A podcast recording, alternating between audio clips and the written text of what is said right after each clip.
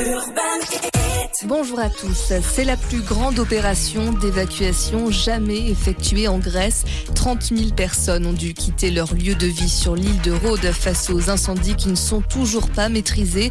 250 pompiers, 10 canadaires et 8 hélicoptères sont mobilisés pour continuer de lutter contre les flammes.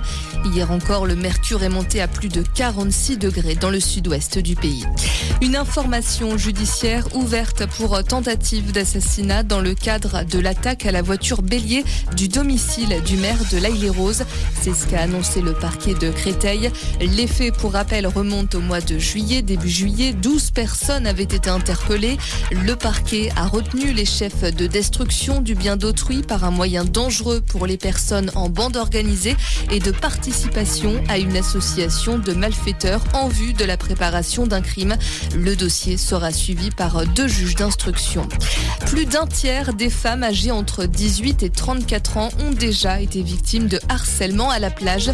C'est de ce constat que la ville de Marseille a lancé une application gratuite qui vise à dénoncer ces violences. Son nom, S'affaire plage. L'objectif, permettre à toute victime de pouvoir signaler son agression. Une équipe de médiateurs spécialisés sera immédiatement alertée et pourra intervenir.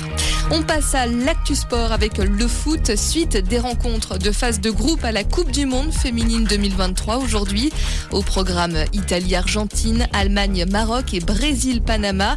Hier, les Bleus ont débuté par un nul pour leur entrée en lice dans la compétition. Zéro partout face à la Jamaïque. Prochain match pour la France samedi face au Brésil. Enfin, c'est l'une des séries cultes. Futurama fait son grand retour aujourd'hui sur Disney après 10 ans d'interruption.